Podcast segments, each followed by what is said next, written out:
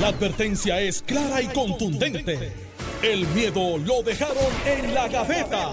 Le, le- le estás dando play al podcast de Sin, miedo, de Noti1630. Buenos días, Puerto Rico. Esto es Sin Miedo en Noti 1630. Soy Alex Delgado y está conmigo el senador Carmelo Ríos. Aquí le damos los buenos días, senador. Buenos días, tía Ale. Buenos días, Alejandro. El pueblo de Puerto Rico salió el sol. Gracias a Dios. Gracias Alejandro, buenos días. Buenos días a ti, Alex. Encantado de estar aquí nuevamente eh, contigo, con todo el personal de Noticiero, con Carmelo y con el país que nos está Por escuchando. lo menos en esta área y el área este salió algo de sol esta mañana. Eh, no, no, no creo que dure tanto, pero, Sí, sí. pero vimos algo que no veíamos hace como cinco días. Eh, Un rayo de sol. Sol- un rayo de sol. Eh, eh, hoy, hoy yo cuando me, que me levanté contento porque dije, pues salió el sol y ya la voy a empezar a bajar. Alguien me dice, no, pero el fin de semana viene por ahí otro... Sí, pero Débora estaba hablando, tienes que escuchar a Débora en las Sí, mañanas sí, aquí sé, en Notivo. ¿no? Este, para, para que le expliques a esa persona que va a pasar bien al sur. Sí. Eh, Son fenómenos Sí, atmosféricos. pero eso es lo que me está diciendo. Dice, pero por ahí viene Puede, otro, puede, no subir, pero hoy el pronóstico es que no Va por abajo. no va a pasar bien abajo. este, Qué bueno. no, pero volvemos. Son fenómenos atmosféricos, pueden- es naturaleza y pues, pero nada, ojalá y que no, no pase nada. Ahora que no pase nada, porque necesitamos ese, ese respiro. Eh, o sea que ayer fui eh, a visitar mi distrito, que es eh, Toa Alta y Toa Baja. Cada año tengo que felicitar las bombas que se invirtieron después de María y, y la supervisión constante de la comunidad, del alcalde Julio Alicea, del gobierno, funcionó. No es que no se inundó Juan Amado, que es donde siempre tú veías la, la foto eh, eh, clásica de la inundación en la carretera, la gente hasta la rodilla caminando. Eso no se dio esta vez. Eh, no quiere decir que no, no entró agua. Pero quedó bastante maltratado, Quedó- toda alta, toda baja. Ahí es que vamos. Toda baja, ayer fue, fue duro, porque este, este daño, para los que nos están escuchando que no son de esta área, es un daño de agua. Con María tú pasabas y tú veías eh, si había techo, no había techo, y veías, o sea, tú podías ver el daño como que rápido. En este clase de daño es un daño que hay que esperar que baje el agua para que realmente se note qué tanto hubo si se comprometió. Porque tú puedes ver una casa, Alex, pero de momento cuando baja el agua a los 3, 4 pies que estaba, olvídate de lo que está adentro, que se perdió. Se puede socavar los cimientos, puede ser que no esté estable. En el caso de Toalta es aún peor. Porque Toalta, a pesar que está alto en algunas partes, el río La Plata, que es donde vieron la, la, la- la- como que la granja esa roja flotando, que es lo que dicen el mandril y el, El y- vagón. y el vagón que, restitu- que, que- que Alejandro quedó reivindicado, porque no solamente el carro, ahora los vagones también flotan. Este, Todos los que sabían de física me, sabían, pero, pero ahora lo vieron. lo vieron. Pero, y ayer Y lo- me impresionó porque en y María. los que han visitado el canal de Panamá también. Exacto. Exacto. Tú Es- mismo lo decías. Exacto, pero en el caso de de, de, de Toa Alta, yo ya estuve con Yacer González, y con, con el Yacer y con el alcalde Chito Agosto. Una, una, una losa de brea, de, que pesa como mil, dos mil, una losa de brea. El agua la movió como si era carretera y la movió como si estuviéramos tú y yo es empujando que el mejor un ejemplo, teléfono. el mejor ejemplo dice Alex. Un- ¿Cuántas toneladas pesa un, un buque? Lleno de un, un sí, este, un, ¿cómo es? Una embarcación llena de, de furgones. ¿Sí? Y el agua lo levanta en el canal o sea, de Panamá. Cierran la pa- entra el, el barco entra como una especie de, de jaula, ¿verdad? Que es como una piscina. Sí, Cierran en la parte de atrás y comienzan a llenar esa piscina y el barco va subiendo para llevarlo al nivel del, A la próxima lago. piscina y luego a la Exacto, próxima piscina hasta y luego llegar al al nivel lago. del lago porque el lago está sobre el nivel del mar. Claro. Y luego cruza el lago y luego Ah, lo bajan y lo la bajan misma en, en misma piscina. Sí, sí, yo tuve la oportunidad de verlo y es, y es impresionante, pero verlo en persona, en Toda Alta el problema que tenemos, Alex, es que son comunidades que no que están incomunicadas. Es que Toda Alta tú tienes dos salidas y ahora va a tener una. Si tú tienes esa población de Alta, que es uno de los pueblos que más crecimiento poblacional tiene, eh, ¿y dónde tú los metes? Pues va a haber unos tapones inmensos por meses. Por meses. Porque hay una carretera que es la que conecta, que se había acabado después de María hace un año y medio, colapsó, lo que dice las curvas. Y hay un puente que se llama el Puente de los Cocos, que es un puente que conecta alrededor de 3.000 familias. Alex, ahora van a tener que dar de Toalta a la número 2 o de Toalta al Expreso, hay 10 minutos. Ahora van a tener que subir por Corozal o van a tener que subir por Bayamón, por Naranjito, por allá, conectarse y lo que sería 15, 20 minutos para em- empezar a hacer su fila, de ir a trabajar, ahora va a ser hora y media. Y cuando tú lo conectas con el grupo que ya existía, va a ser un caos. Y eso es algo que todavía no se ve. En Tua Baja, el agua hizo mucho, mucho daño más que María. Porque pues fueron muchos más pies. Y pues eso, ahora es que se va a empezar a ver. Eh, y esos son los que yo conozco. Ya buscó a Alejandro, tú me puedes decir de la isla, eh, otros pueblos que tienen que haber quedado muy mal. eh, muy mal. Porque el daño de agua es tan malo o peor que el daño del viento. Mira, el, el, no, yo pienso que, que por naturaleza, ¿verdad? Y, y por, pues, porque es necesario, eh, los tenemos que comparar porque son los dos eventos más fuertes que hemos tenido más recientes, ¿verdad? Obviamente de, de, de ese tipo de disturbios, no, no contando los terremotos, ¿verdad? Eh, pero no son comparables. Digo, María fue un, un huracán categoría 4 cuando nos impactó. 4 para 5. Eh, o sea, lle- pero cuando llegó por Yabucoa era, era cuatro, las islas lo habían aflojado un poco, ¿verdad? A su costo, trágicamente, ¿no? Eh, y nos pasó por encima y hubo mucha agua, mucho viento, ¿verdad? No es comparable, ¿verdad? Está, a, este, a este momento, eh, pues, pues no, no en, en- en- luego de María no podíamos ir al aire aún, este dos días después de, de- de- de- del evento, porque, porque todo quedó devastado, no, no quedó estaca en pared, como decían en el campo. Eh, eh, y en ese sentido, pues no son comparables, ¿verdad? Ahora bien, en cuanto al agua, pues como dice Carmelo, el- en, en este evento, aunque María trajo mucha, mucha agua, en este evento cayó agua más rápido, ¿verdad? O sea, en Cuamo llovió más en María, pero, pero no cayó tanta concentración en tan poco tiempo. Cayeron 15 pulgadas de agua en menos de, de, de 10 horas. Y eso, eso es un récord. Eso es. Eh, Entonces, pues, pues en- en Mamelle llovió más que, que en Fiona. En Cuamo cayeron 24 pulgadas de agua en 24 horas cuando, cuando en el 1985, cuando Mamelle. O sea, llovió más, pero en más tiempo, ¿verdad? Y aún así, pues aquella vez hubo inundaciones y en esta vez también. Gente perdió casas, etcétera. También tenemos que, ver- que entender que el área de San Juan no sufrió una tormenta. O sea, No. sufrió si acaso algún viento sostenido, pero no hubo no- nosotros no tuvimos media hora sostenida de tormenta tropical en San Juan No. o en el, en el área no- noreste. Ahora, el área suroeste sí. O sea, que, que el distinto a María, que nos arropó y todo, Puerto. Rico recibió vientos de, de- de- de- de- de huracán categoría 4 hasta que salió categoría 2 eh, por el nor- noroeste. En esta ocasión, pues solamente el sur oeste recibió embate de huracán categoría 1, ¿verdad? Eh, pero, pero como quiera, pues de nuevo, eh, en las áreas inundables que fueron inundables con María, fueron inundables ahora. O sea, que, ¿quién, quién esperaba? O, o parece que hay personas, ¿verdad? Que entendían que porque se inundó en María no se iba a inundar ahora. Mire, se inundó en María, se inundó ahora y si vuelve a pasar va a volverse a inundar. Va a volver a pasar. Y te vuelve a poner en peligro su vida y vuelve a poner en peligro la vida de los rescatistas. ¿Viste los dos payasos que se tiraron en los kayaks? En Añasco. ¿Tú En lo Añasco. viste? No lo vi. Te lo voy a enseñar porque quiero, quiero, era uno de los temas que tenía. Sí, porque Eh, está hablando de arriesgar la vida. eh, y, y, y tengo que decirte, Alex, Y luego, entonces tienen un percance, entonces su familia, con razón, con tristeza, con angustia, con desespero, va a llamar a Nino Correa para que Nino Correa vaya y se tire al agua. ¿Ves? Pues, o sea, esas personas, pues, me, pues, me parece que, número uno, no quieren a su familia. Son personas que no quieren a su Es familia. que si tú no te quieres a ti mismo, menos vas a querer a otro. No puedes No, querer a otro. Y, y si ellos se creen que están en Costa Rica, donde esa agua no lleva el debris que lleva esto, porque no es el hecho que usted esté en el kayak ahí eh, eh, y parezca que está en los rápidos de Costa Rica. Es que en Costa Rica no tiene el condimento adicional que tenía aquí, que eran los troncos, basura, toda la cosa, que coge el kayak, lo vira usted en mil cantos y cuando usted mire esté bajo el agua, no está en agua clara.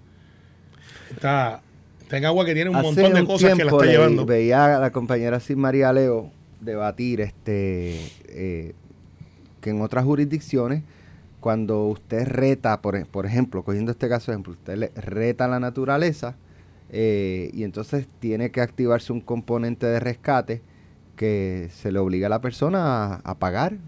Lo hablábamos ayer aquí. Sí, este, hay casos en los que no aplicaría, ciertamente. Eh, pero como esa persona va, podría decir, "Ah, es que resbalé y caí con el... ca-". O sea, ni forma. Sí. Hay personas que tienen accidentes. Pues en un caso Sí. de accidente es deber del Estado responder. Claro. En un caso así también es deber del Estado. Ese es el problema. Pero, pero debe haber alguna consecuencia.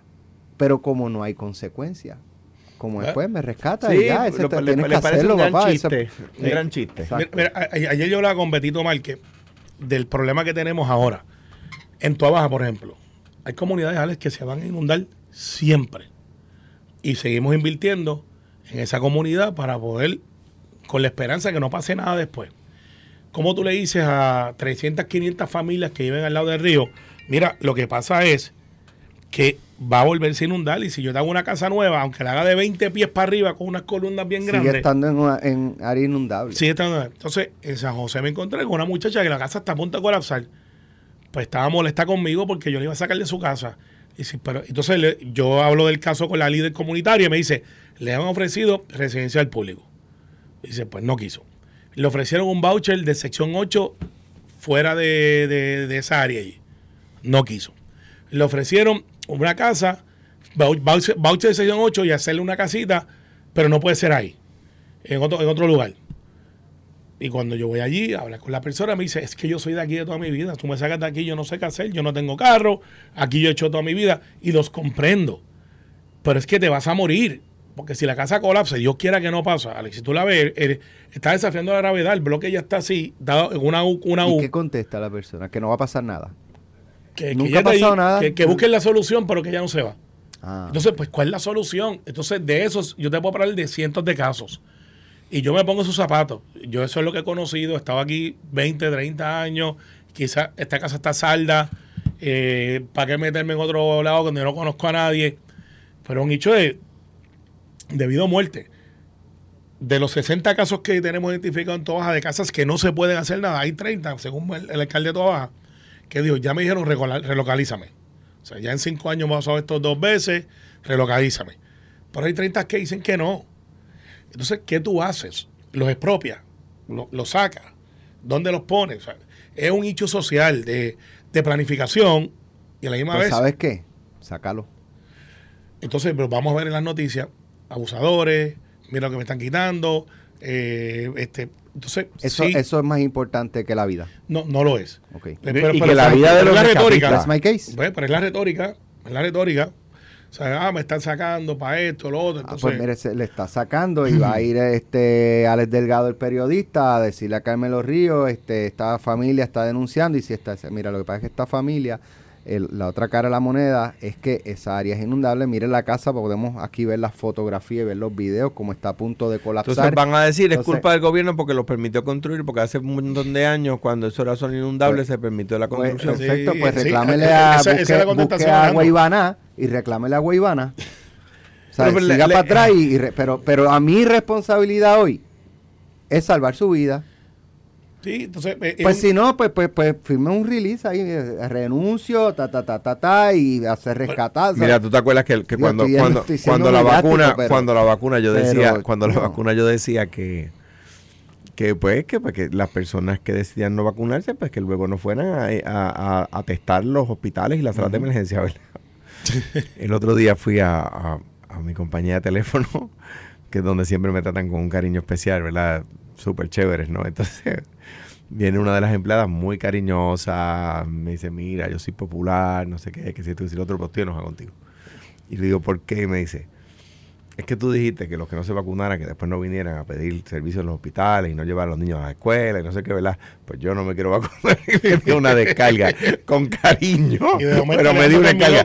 Desde entonces, cada vez que voy a decir una cosa de esa, lo di- di- di- Y de momento Alejandro este, eh, tiene el plan más caro. Pero, Pero- de repente no tengo data. No tiene data, se le cae el roaming. Mentira, siempre tratan a uno con cariño. Pero mira, yo, yo creo que, este- que esa historia la vamos a ver repetir trágicamente. Me parece a mí que la- la- el lado bueno, ¿verdad? El lado bueno de la crítica es que mantiene la gestión pública más eh, viva, más alerta. Si no hubiera crítica, estoy hablando ya en general, ¿verdad? No solamente del caso de las personas que viven en zonas inundables y lo saben y deciden quedarse. Eh, si no hubiera crítica, el gobierno se relaja. Y ese lado bueno de la crítica, de la, del, ¿verdad? De la, obviamente de la crítica honesta y de la crítica eh, eh, con fundamento, no de la crítica por criticar, es que mantiene el, al- la- al- al- al- ¿verdad? el instrumento público eh, eh, procurando siempre ale- eh, estar alerta, ¿verdad? Y eso pasa, no digo yo ahora porque el PNP que está en el Ejecutivo pasaba conmigo, pasa con, con cualquier gobierno en cualquier lugar del mundo, ¿verdad? Yo, yo- creo que esta, esta, que no se compara con María, porque son dos eventos diferentes, pero tienen, porque María fue como más isla, más, o sea, llegó a más Y más lugares. fuerte. Eh, fue más fuerte. Pero yo tengo que decirte Alex, que la En Cuamo, en Cuamo, en Cuamo se perdieron cientos de casas con María, con Fiona dos. Lo que yo que sepa, ¿verdad? son- Quizás son, más. son diferentes, pero yo creo que la respuesta municipal en coordinación con el estatal ha fluido mejor. Repito, son dos cosas diferentes. Además que tienes alcaldes con experiencia. O sea, Claro. tú tienes, la mayor parte de los Y- alcaldes de Puerto Rico tuvieron la experiencia de y- María. y no tienes un gobierno central alando todo la, la ayuda hacia ellos. Recuerda que para María como que se concentró todo en, en un country y pues trató de, era como que tenías que ir a San si Juan. No, si no se, si, si de San Juan no autorizaban que se entregara un vagón, vagón con suministro. Bueno, te, te fu- te fuiste para... Pero No, sí, pero la pasó, verdad es lo que está- es lo que estabas pasó, pensando tú pasó, cuando lo dijiste. Pasó, pasó. Eh, ahora los alcaldes tuvieron más fluidez. Eh, el, el central... De hecho, hay, te- te voy a decir hay- una cosa, hay un reclamo que todavía no he escuchado a la Fortaleza responder y ya lleva desde ayer, perdóname Alejandro, este y, quiero tocarlo cuando regresemos de la pausa. El alcalde de Comerío está diciendo que ya tienen, el, el gobierno estatal tiene 540 millones aproximadamente ya autorizados por la Junta de Supervisión Fiscal para manejar emergencias. Y, y los le pregunté a Omar Marrero... pues me va, después me va a decir lo que te dijo, me vas a decir lo que te dijo, pero dice el alcalde, den por lo menos dos millones, si le dan dos millones a cada municipio, en promedio, ¿verdad? Hay municipios que quizás necesitan más. un poco más, otros no, hay no- dos millones, pero en promedio dos millones, estamos hablando de 150, 156 millones aproximadamente. eh, de 540 millones que ya están autorizados por la Junta. Yo pensaba ayer que cuando estábamos hablando, lo, lo discutimos aquí con él en, pelo- en, en Noti1 y después en Pelotadura, y yo, como él lo planteó, yo pensé que aunque estuvieran autorizados, pues debía tener quizás algún doble, eh, una doble autorización de la Junta. Mira, sí, dáselos eh, eh, porque lo, lo necesitan. Eh, pero entiendo que no, por lo menos como lo explico, no, ya eso está autorizado y es discreción del gobernador Pedro Pierluisi asignar esos fondos. ¿Qué te dijo el secretario de Estado Omar Marrero Que él que ayer? los maneja. Vamos a la pausa, regresamos con eso y lo- el- la línea que trae Alejandro. Además, tengo las expresiones de Carmen Yulín, que habló hoy con Normando Valentín esta mañana. ¿Qué dijo la exalcaldesa de San Juan sobre el, el post que, que puso de comienza el ciclo de la muerte en Puerto Rico Y con las lo de la Fiona? que le tiró a República Dominicana y Haití. A Y- nosotros nos deseó la muerte. y a- regresamos. y a la Eso no es verdad, no nos bueno, deseó no la deseó, dijo, Claro, empezó contra. el ciclo de la muerte. Mis bendiciones para la gente de República Dominicana y Haití. En Puerto Sí. Rico comienza el ciclo de la muerte. Y- pero no, y- y- no nos desea una muerte. no No, es verdad, no nos dice la muerte, pero Regresamos en- comienza el ciclo re- y en República Dominicana y Haití, mis bendiciones. Regresamos en breve. Estás escuchando el podcast de Sin, miedo, de Noti1630. Ya estamos de regreso. Eh, esos fondos, eh, no sé si podemos conseguir al secretario de Estado. eh, Sí, y vamos eh, a hablé con tengo una reunión con el gobernador, nos, va, nos va a hacer una llamadita. Así que. Así que si estamos por ahí, le voy, le voy a escribir ahora para que, para que nos explique. Pero básicamente lo que está solicitando el alcalde de Comerío, José Santiago, es que si ya hay unos fondos autorizados por la Junta, que de unos 500 millones de dólares para atender emergencias, y habiendo dicho el propio gobernador en el día de ayer que esto es un evento catastrófico, pues no hay eh, excusa para no darle un adelanto de emergencia de esos 500 millones de dólares que ya están autorizados por la Junta, de por lo menos 2 millones por municipio, para ellos eh, mitigar a corto plazo. Eh, a corto plazo, quiero decir, en las próximas semanas, eh, porque hay eh, carreteras, hay, eh, ¿verdad? Este, afectadas y todo ese tipo de Alex, cosas. lo tenemos, Ve- ve- dile a Omar que se lo voy a enviar por, por al secretario que se lo voy a enviar por WhatsApp. te lo voy a enviar por WhatsApp al delgado. Estamos Así que esto es en vivo, señores. Estamos en vivo. Esto es en vivo. Sí, y es importante porque a los municipios se le ha dado mucho dinero y mucha gente plantea, ese dinero que se le ha dado lo pueden utilizar, eh, porque mucho de este dinero federal viene ya con nombre y apellido cuando tú lo dispones y dices es para esto. Eh, otra gente plantea, eh, es más fácil, o, o si viene un daño sobre el daño, si teníamos una facilidad que ya estaba en literalmente para reconstrucción con los fondos de María, con estos fondos que vienen ahora, ¿se puede utilizar para esa misma propiedad que ya tenía algunos daños? Eh, esa clase de preguntas estando entre los Yo, alcaldes. eh, eh, me- me- a mí me. eh, te voy a decir la verdad, a mí me. El, el- y y no, no voy a mezclar temas, pero lo digo solamente como una nota al calce. O sea, yo recuerdo la gente que, que decía que no se debía reestructurar la deuda. Hoy tenemos así 540 millones para disponer así, así de fácil. Mano, yo me acuerdo cuando, cuando, cuando no se había reestructurado la deuda. Bu- Bueno, la reestructuración es una No, quiebra que, que te, da, te da la oportunidad de, de tener No, acceso, es no verdad. podía, no, no, Sí, llegó- existía esto, Alex. Ahí llegó, yo creo Ya. que. Ahí tenemos a Omar Marrero. Tenemos al secretario de Estado, licenciado Omar Marrero, a quien le damos los buenos días y la bienvenida a Noti1. Secretario. Muy buenos días, eh, Alex. Saludos a Carmelo y a todos los radioescuchas. Y el Alejandro García. Padilla está por aquí también. Alejandro, saludos Un abrazo, un abrazo. Igual, no te, no estoy viendo por las mañanas en Mater, pero, pero eh, no, por eso te quiero, te quiero menos. Pero estamos bien, me agrada escucharlo. Qué bueno. Eh, secretario, hay una solicitud del alcalde de Comerío, José Santiago, en el sentido de que eh, hay ya una autorización de la Junta de Supervisión Fiscal de unos 500 millones de dólares para atender emergencias. Eh, y entonces él planteaba la posibilidad de que el Ejecutivo desembolsara un promedio de 2 millones por municipio, eso ascienda a 150 y pico de millones de dólares. eh, y, pues está haciendo ese reclamo y, y lo ha hecho con insistencia las pasadas 20. Lo dijo ayer aquí por la tarde, lo dijo en pelotadura y lo reiteró esta mañana con, con Normando. Eh, esa posibilidad de darle un adelanto de 2 millones de dólares a los municipios para que puedan ir mitigando lo más pronto posible los daños de- del huracán Fiona.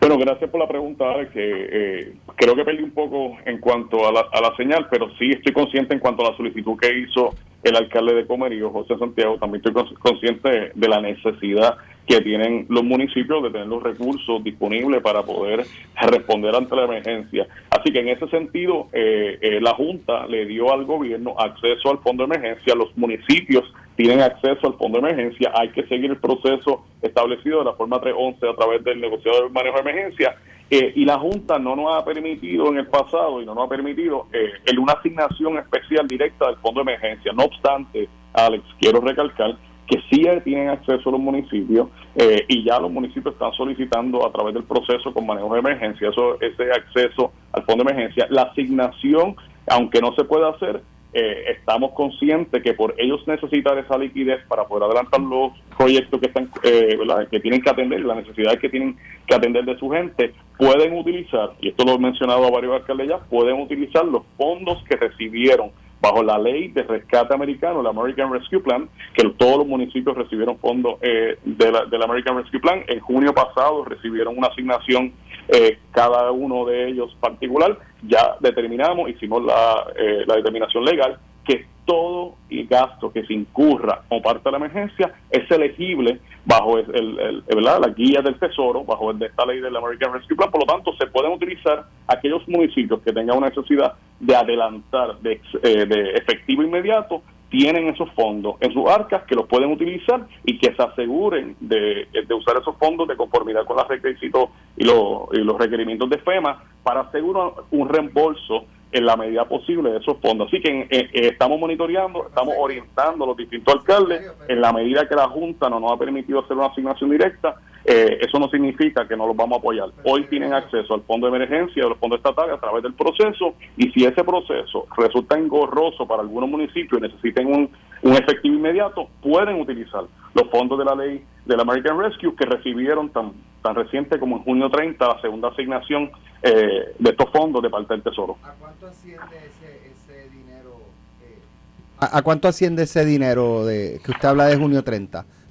Bueno, eh, la segun- el, el, el total total de los fondos es 1.5 billón o 1.500 millones de dólares. En junio pasado recibieron la mitad, que fue el segundo plazo. El año pasado habían recibido el primer plazo. Este segundo, eh, este junio 30, se, se recibió el segundo plazo, que fue 750 millones entre todos los 78 municipios. Alex. Dependiendo del municipio, eh, ¿verdad? recibió una, una, una asignación distinta y aunque reconozco eh, que, que esos fondos eh, probablemente los tenían eh, eh, visualizados para la pandemia Pero- y también se permite a través de la excepción de servicios gubernamentales que se utilicen para De- cualquier necesidad que se tenga en una emergencia. De ver si puedo resumir. Eh, lo que está solicitando el alcalde no se puede. El Ejecutivo no puede asignar eh, de esos 500 millones fondos directamente a los Adelantarlos. municipios. Adelantarlos. El, fo- el fondo de emergencia, según lo que lo establece la Junta eh, y las reglas que establece, no permite una asignación directa de ese fondo a los municipios. ¿Y cuál sería el Pero- proceso? El proceso que es, el proceso que seguimos después de cada desastre, que todas las agencias, las corporaciones públicas y los municipios tienen que seguir, que es a través del negociado de emergencia, se llena la forma 311, que básicamente es la solicitud de una la solicitud de una necesidad en particular, ya sea de generadores, dicen- remoción de escombros, cualquier operación, y eso se hace a través de manejo de emergencia. Pero si eso resulta demasiado engorroso, Alex, en algunos casos los municipios que tengan estos fondos disponibles de ese segundo plazo que llegó en junio 30, los pueden adelantar conforme a los requisitos legales de esa ley. De esa ley. Me- Y vamos a seguir buscando maneras creativas de seguir apoyándolos, porque sabemos que tienen que tener Me los recursos. comunican que tenemos precisamente al alcalde de Comerío, José en Santiago. Alcalde, bienvenido, buenos días. Saludos, saludos. Buen día, Eh, buen día para ustedes. He estado dándole, como le indiqué ayer, seguimiento y, y pudimos comunicarnos con, con el secretario de Estado sobre la petición suya. eh, en el día de ayer de ese adelanto, él indica que eh, el Ejecutivo no puede asignar esos, di- esos fondos directamente. Por, No tenemos la autorización. Saludos, Josian. Buen día, alcalde. Saludos. Espero que Saludos, se encuentre saludos. bien, al igual que, que su familia. Y lamento Amén, la situación amén. que está pasando nuevamente en este desastre. Sí, sí, la, la, la propuesta, este, básicamente lo que nosotros buscamos es precisamente lo que estaba diciendo el secretario, ver cómo gobierno eh, trabaja para lograr agilizar los procesos, ¿verdad? Porque es que la, necesidad y, la emergencia pues tiene situaciones que hay que atender de inmediato y a veces pues los procesos pues son como como señala él pues unos que requieren una serie de trámites. Yo en la medida en que se puede evaluar la posibilidad de hacer algún anticipo que luego si es que hay una evaluación de un uso indebido o inapropiado o que no era de los que estaban dentro de, de- ¿verdad? de lo establecido pueda eh, recobrársele al municipio mediante la remesa que recibe. Este, es algo que nada, que lo, planteo, porque es que honestamente, eh, cuando estamos aquí dándole frente a las situaciones, eh, es, es es complicadísimo, ¿verdad? Para nosotros, con la limitación increíble que tenemos. Eh, en el caso nuestro, que hemos perdido más del 50% del presupuesto por el recorte del fondo de equiparación. Así que, no, como decía esta mañana, yo no pretendo entrar en controversia ni en un señalamiento de que se esté siendo ineficiente. Lo que planteo es una eh, propuesta para poder ser más efectivos en la colaboración que le estamos brindando desde el nivel local al gobierno de Puerto Rico en, la respuesta a nuestro país. Eh, esa- mucho- es- esa agilización se puede hacer, secretario. Siempre, siempre hay espacio para mejorar, Alex. En ese sentido, el alcalde sabe que en mí va a siempre contar a un, compañero para agilizar el proceso. Así que mi- mientras ese proceso se agiliza, que es el proceso de manejo de emergencia de la forma 311, que reconozco que es un proceso que puede resultar burocrático, ya nosotros hicimos la consulta a nuestra representación legal y también al Tesoro y se determinó que los fondos que tenemos en nuestras arcas, eh, de en cuanto a los fondos ARPA, los podemos utilizar de efectivo, de inmediato, para responder a la emergencia y lo que luego puedan ser reembolsados eh, en la medida que cumplamos con los requisitos de FEMA. Así que tenemos esa, pero no, pero me llevo también, eh, como siempre, el compromiso de seguir explorando distintas alternativas, no solamente agilizar los procesos que están, eh, ¿verdad? que están corriendo, sino también pensar creativamente de la utilización de otros fondos para responder de inmediato, como bien dice el alcalde, eh, que al final del día nosotros trabajamos para la gente y la gente no puede estar esperando Sí, porque. Yo entiendo perfectamente lo de los reembolsos, de esos fondos que usted eh, habló, pero por ejemplo, eh, lo que plantea el alcalde tiene ese problema todo, muchos municipios que no tienen los fondos disponibles para invertirlos y, y que luego les reembolsen. O sea, Sí, pero el, el- ajá. Oma- Oma- el- Carmelo, el- Carmelo el- está aquí, el secretario, Alejandro García Padilla. Y esto suele porque ayer yo escuché la conversación que él tuvo con el alcalde de Toa Baja, que tiene un reclamo muy parecido. Y, y entonces ahí es que yo escucho la explicación normal y digo, esa explicación merece ser pública porque sí, hay unos fondos que van a estar disponibles de ahora y que puede ser mucho más ágil. Eh, y eso es lo que queremos, agilidad. porque, Claro. pues, Y lo- lo- y un abrazo a ambos, ¿verdad? Aquí eh, Alejandro eh, eh, por acá y gusto escuchar a Omar y por supuesto siempre un abrazo bien fuerte al amigo eh, José Santiago. Eh, Saludos. Lo que pasa es que, o sea, el, el, lo, lo, lo, que es más fácil decirlo que hacerlo, pero pero lo, lo que el reclamo de José, yo, yo creo que es, mira, si tenemos los fondos, eh, que, no pase como con la experiencia que hemos tenido en otros, en verdad, por ejemplo, con los fondos luego de, de recuperación luego de María, que es que estemos hablando de, eh, de la necesidad de, los, de activar los recursos, de que los recursos lleguen al municipio cinco años después del evento, ¿verdad? Sí, Porque van cinco años de María sí. y, y, tenemos alcaldes que han tenido que, digo, entiendo que ha mejorado muchísimo, pero tenemos alcaldes que han, que han tenido que suspender subasta porque estando los fondos disponibles no se acaban de asignar al municipio, ¿ves? Entonces me parece que lo que Juan, lo que eh, eh, eh, eh Josian está reclamando y yo creo que Omar pues, pues, pues, pues lo ha dicho aquí, va, va a buscar esos mecanismos para, para que los fondos lleguen, es que no, no tengamos que aquí en Noti1 nosotros analizar dentro de cinco años qué ha pasado con los fondos de recuperación de Fiona. Sí.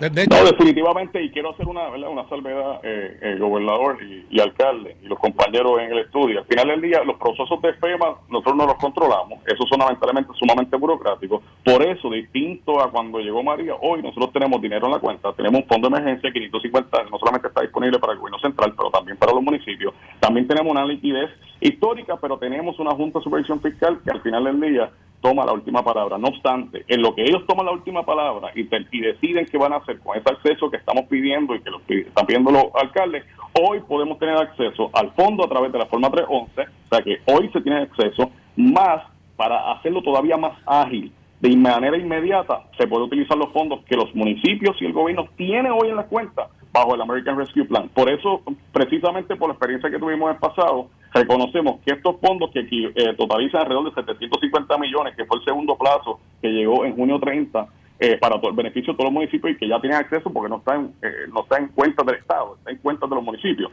Ese dinero es elegible no solamente para el COVID, pero para servicios gubernamentales y servicios gubernamentales, según definido, pero la guía del Tesoro incluye respuesta de emergencia. Es decir, ese dinero que los municipios recibieron y que hoy tienen en cuenta, que también no tengo el dato cuánto recibe el caso de Comerío, pero reconozco que también fue una cantidad, hay que ver si, ¿verdad? si el alcalde pues ya los tenía comprometidos, si cuáles otros proyectos tenía, pero al final del día aquellos fondos que estén disponibles se pueden utilizar y si lo hacemos dentro de las cuatro esquinas de FEMA, lo vamos a conseguir un reembolso, por lo menos un 75%, bueno, yo, que es lo que permite eh, eh, FEMA en estos momentos. Así que hay varias alternativas, eh, los fondos están, acceso está. Eh, si necesitan más, obviamente vamos a estar siguiendo buscando maneras creativas para, para pensarlo, pero no quiero que piensen, ¿verdad?, que esto no, al contrario, cuando hablamos de resiliencia también tenemos que hablar de resiliencia fiscal.